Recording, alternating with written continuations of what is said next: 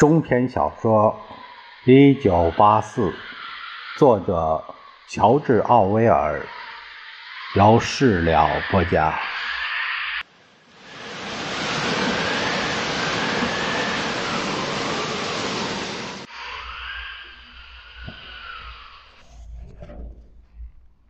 那为什么要折磨我呢？温斯顿这样想着。刹那间，心生怨恨。浩布兰停下脚步，就好像温斯顿大声说出了这个想法。他将大而丑陋的脸靠近他，将眼睛眯成一条缝。你在想事情。我们要将你完完全全的消灭掉。你说的和你做的都不会产生什么效果。既然如此，为什么我们还要那么麻烦的审问你呢？你是这样想的吗？是的。温斯顿轻轻的笑了。你是照片上的一点瑕疵，温斯顿。你是必须被清理掉的污点。我刚才不是告诉过你，我们和以往的迫害者不同吗？消极的服从不能让我们满意。甚至最卑微的屈从也不能让人满意。最终，你的屈服必须出自你的自由意志。我们消灭异端，不因为他反抗我们。只要他反抗，我们就不会将他消灭。我们要将它发生转变。征服他的思想，并将他重新塑造。我们要烧掉他所有的邪恶和幻想。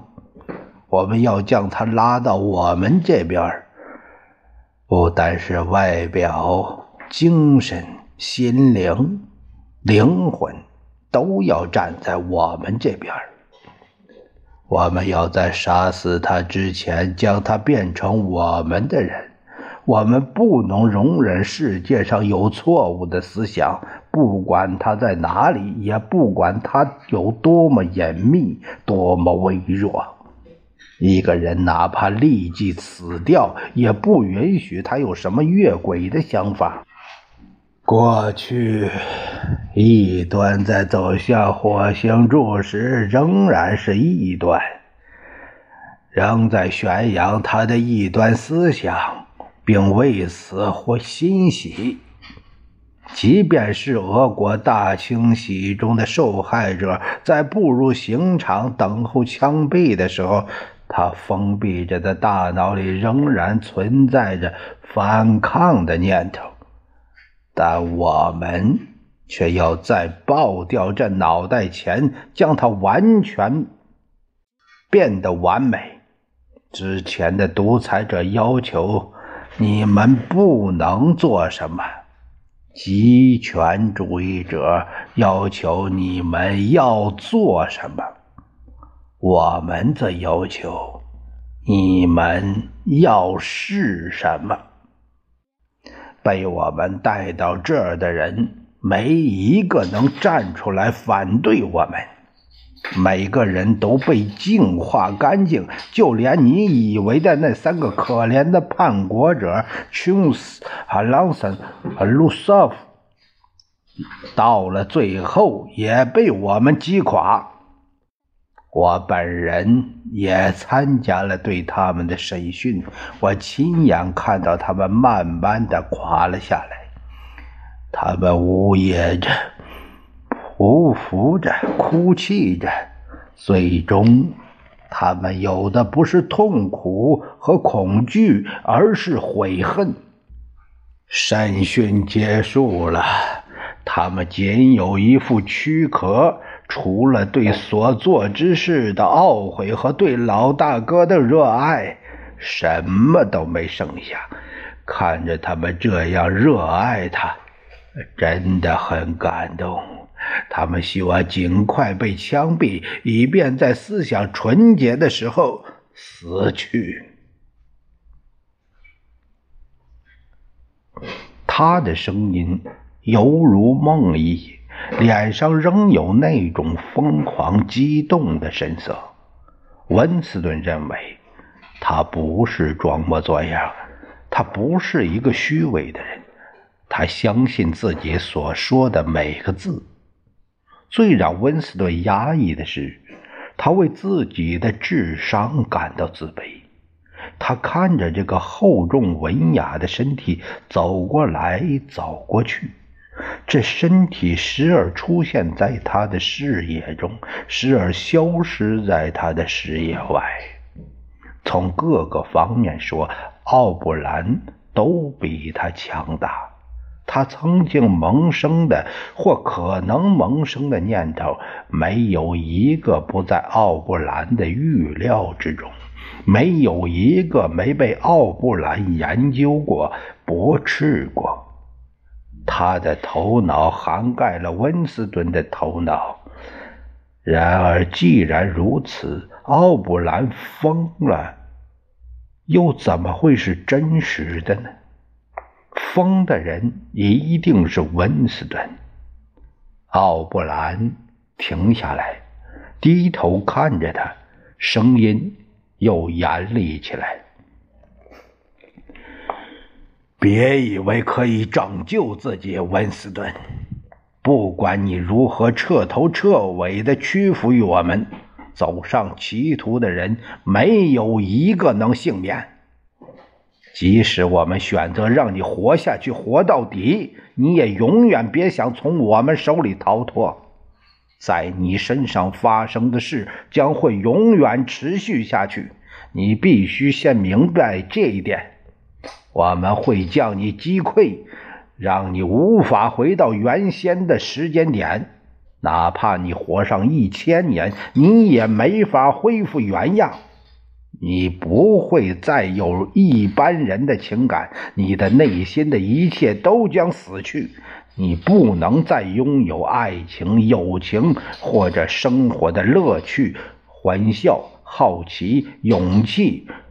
和追求政治的心，你将成为空心人。我们会把你挤空，然后我们再用我们自己来填充你。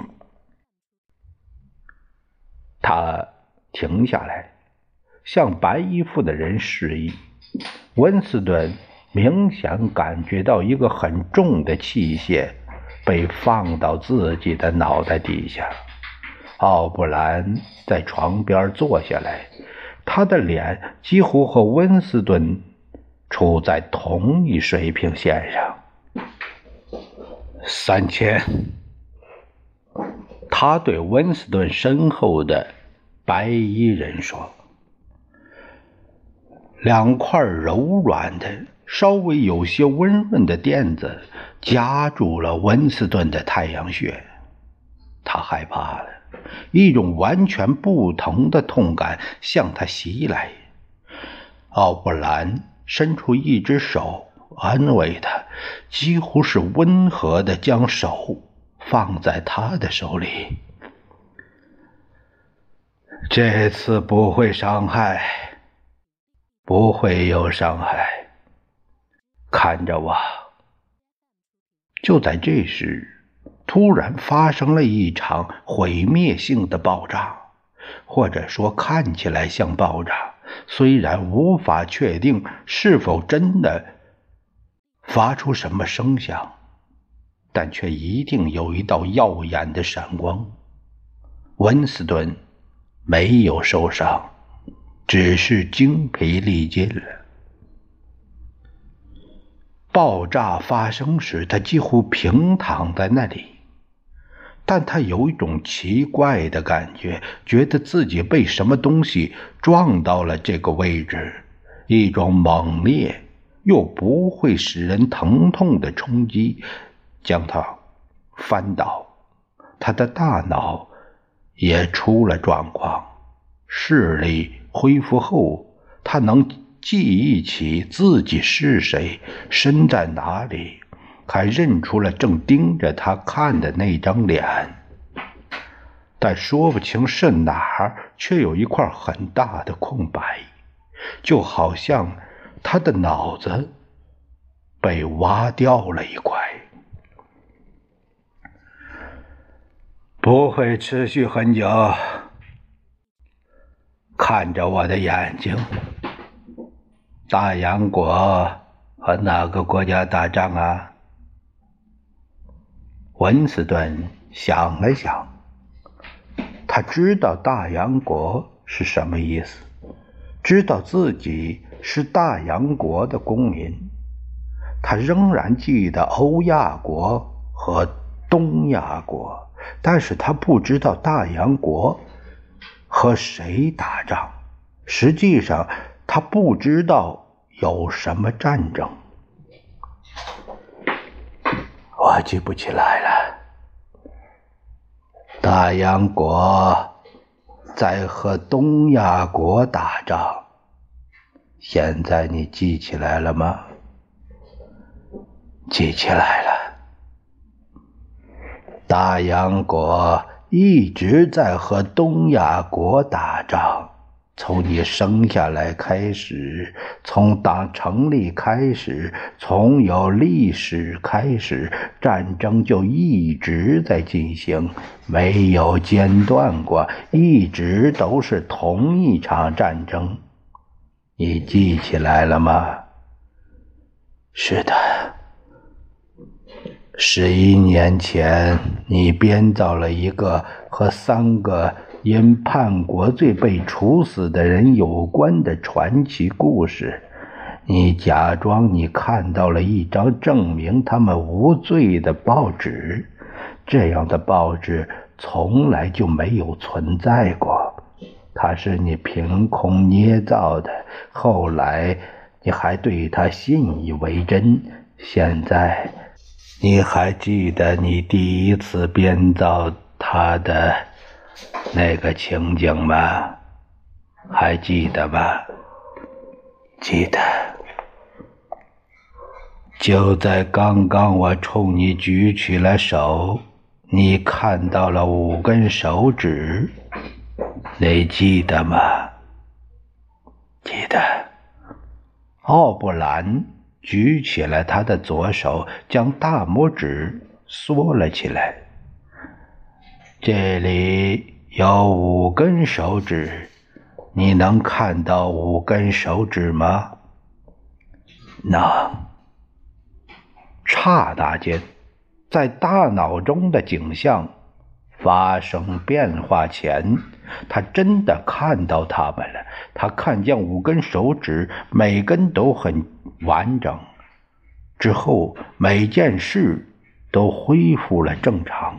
先前的那些恐惧、怨恨、迷惘又重新涌了回来。有那么一会儿，他不知道有多久，大概是三十秒。他非常清醒。奥布兰给出的每个新的暗示都成为绝对的真理，填补了那块空白。如果有需要，二加二等于三，就像二加二等于五一样容易。然而，在奥布兰将手放下前，这情形就消失了。他无法将它复原，但他记得住，好比一个人能真切地回忆起多年前的某段经历，而当时他实际上是完全不同的人。现在你看，不管怎样，这是可能的。没错，奥布兰站起身，整个人心满意足。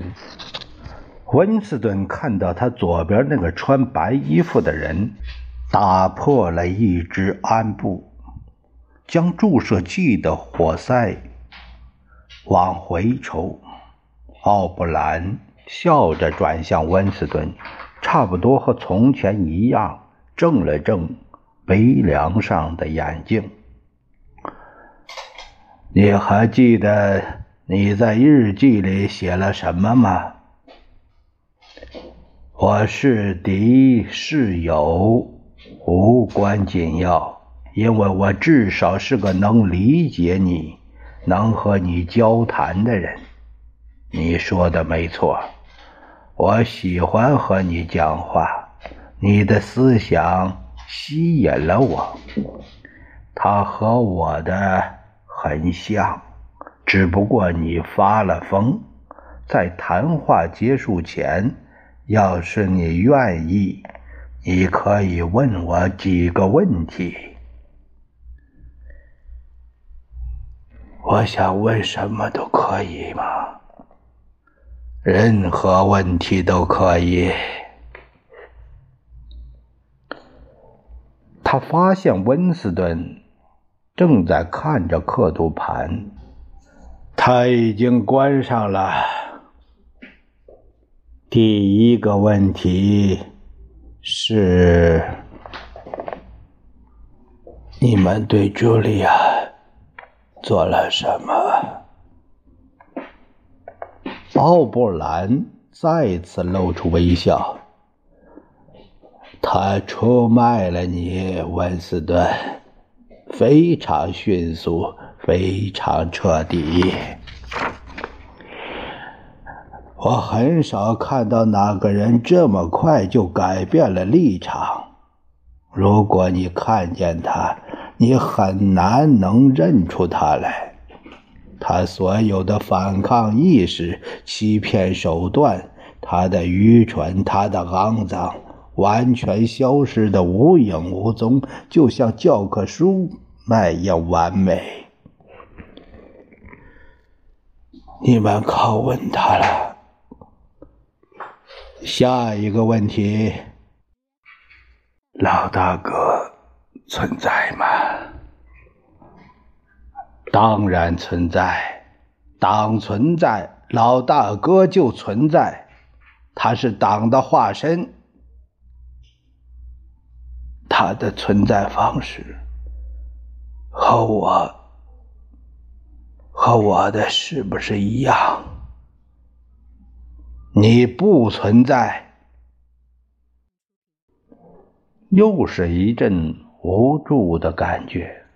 他知道，或者说他想象的出来，证明他不存在的理由是什么，但他们都是胡说八道。都不过是文字游戏，诸如“你不存在”这样的话，难道不包含逻辑上的漏洞吗？但这样说又有什么用呢？只要想到奥布兰会用无可辩驳的疯狂观点来驳斥他，他就感到无可奈何。我想我是存在的。我能意识到我自己，我出生了，我会死掉。我有胳膊，有腿，我占据了一块特定的空间，同时，没有什么实际的固体能占据我所有的空间。这么说的话。老大哥存在吗？这不是什么重要的事，他存在。老大哥会死吗？当然不会死，他怎么能死呢？下一个问题，兄弟会存在吗？这个温斯顿，你永远别想知道。我们结束掉对你的工作后，就会把你放出去。即使你活到九十岁，你也永远不会知道这个问题的答案是还是否。只要你活着，它就是你心里的一道谜。温斯顿安安静静的躺着，胸部的起伏比之前快了一些。他还没有问他最想问的问题，他必须问出来。然而他却完全没办法讲出来。奥普兰的脸上出现了一丝欣喜的迹象，他的眼镜片看起来也闪烁着嘲讽的光。他知道，温斯顿突然意识到。他知道我想问他什么。想到这里，他几乎脱口而出：“幺零幺号房里有什么？”